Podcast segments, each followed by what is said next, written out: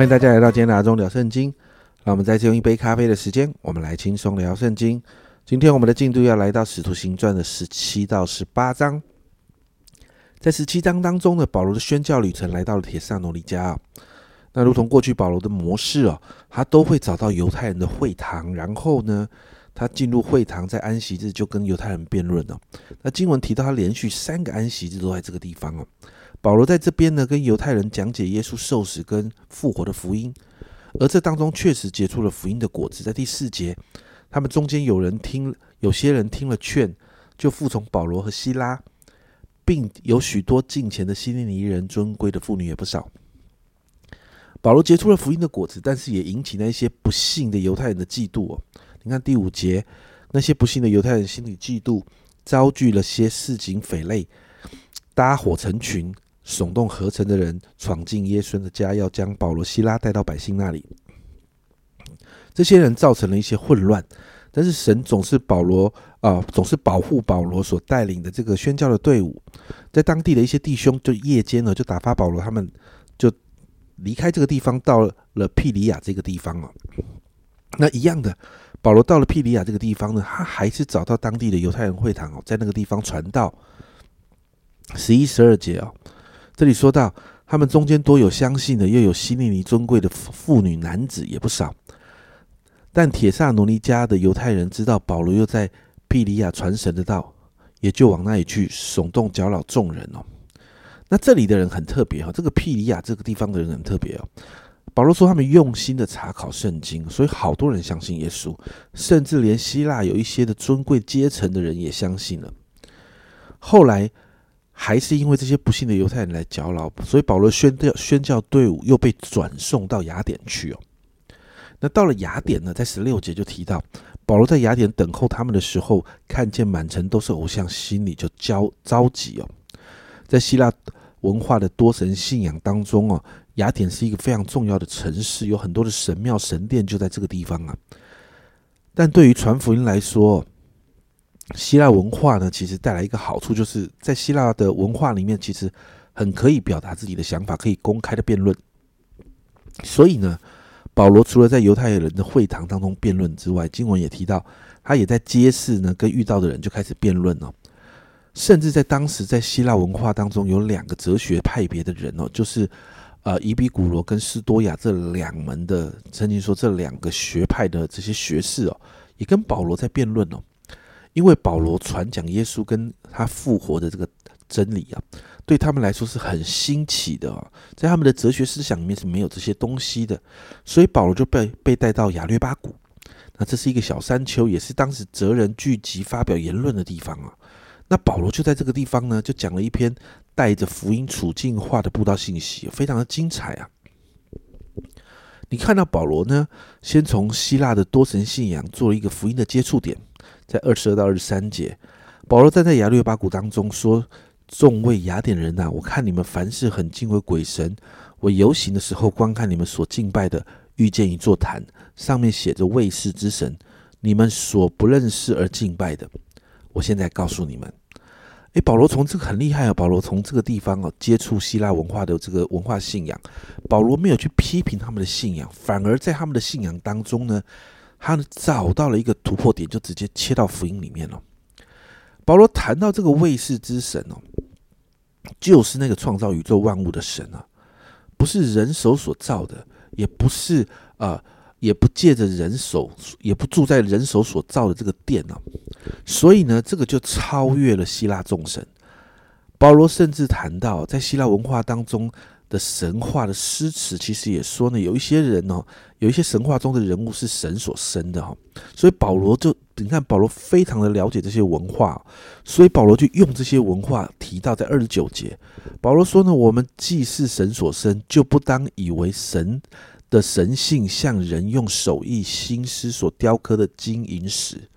所以保罗说呢，我们是神所生的呢，我们就。我我们所雕出来的这些东西就不应该是再把它拿来当神来来敬拜啊！所以保罗最后就带进悔改，要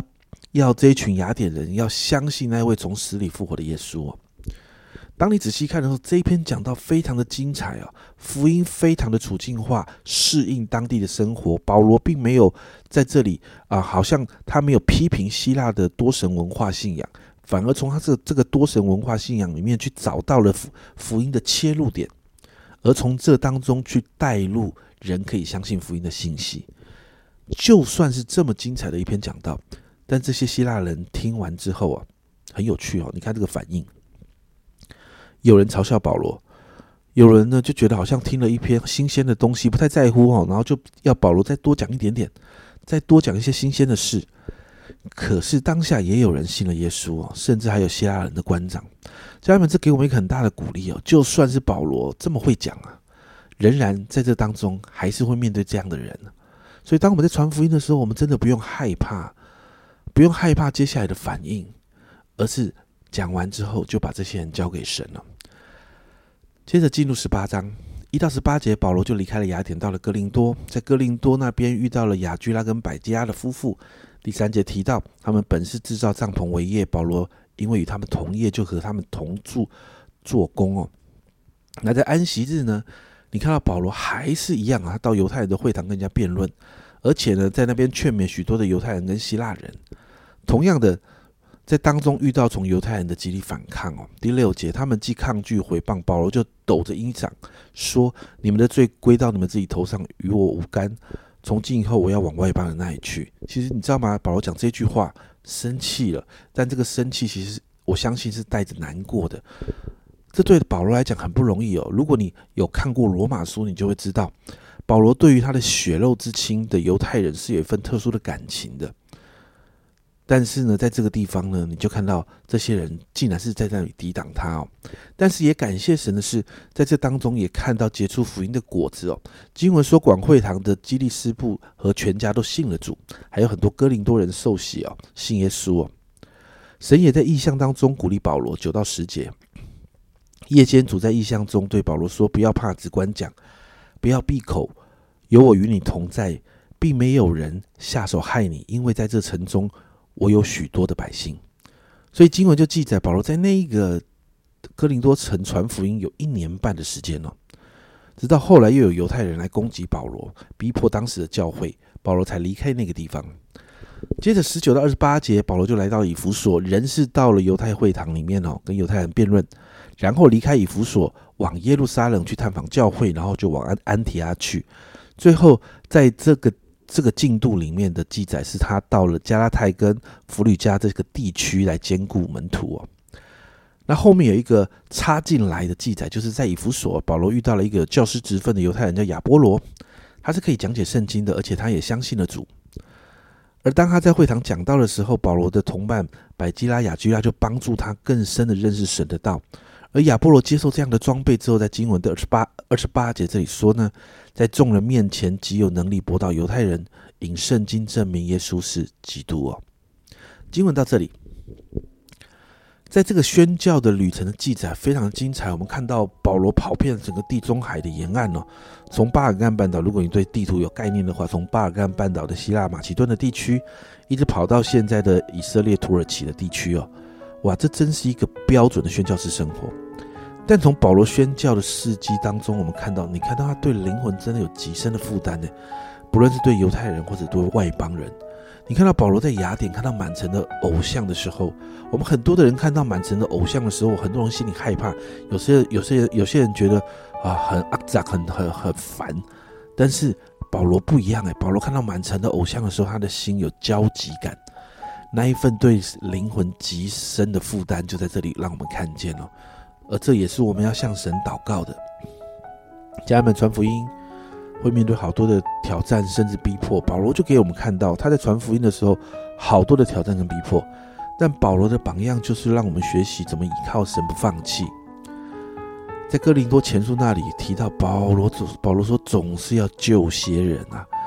这个总是要救些人的心智祷告，也在我们每一个基督徒的里面。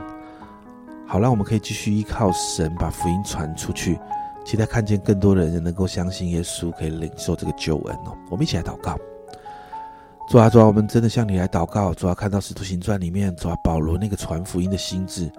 主啊，不论在犹太会堂，主啊，不论在外邦人当中，主啊，不论是对犹太人或者对啊这些没有相信你的外邦人传福音，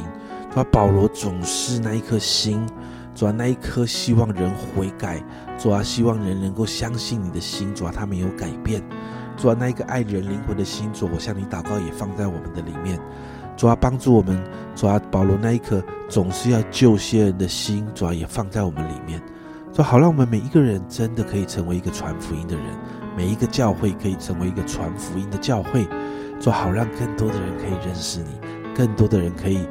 透过我们所我们的传讲，主要我们的爱，主我们的接触，他们有机会可以认识你。谢谢主，这样祷告，奉耶稣基督的圣名求，阿门。家人们，让我们起来去传福音吧。你在这个这个进度里面，你看到跑来跑去传福音的保罗。你也看到依靠神不放弃传福音的保罗，我们祷告总要救现的那个心智就在我们的里面了。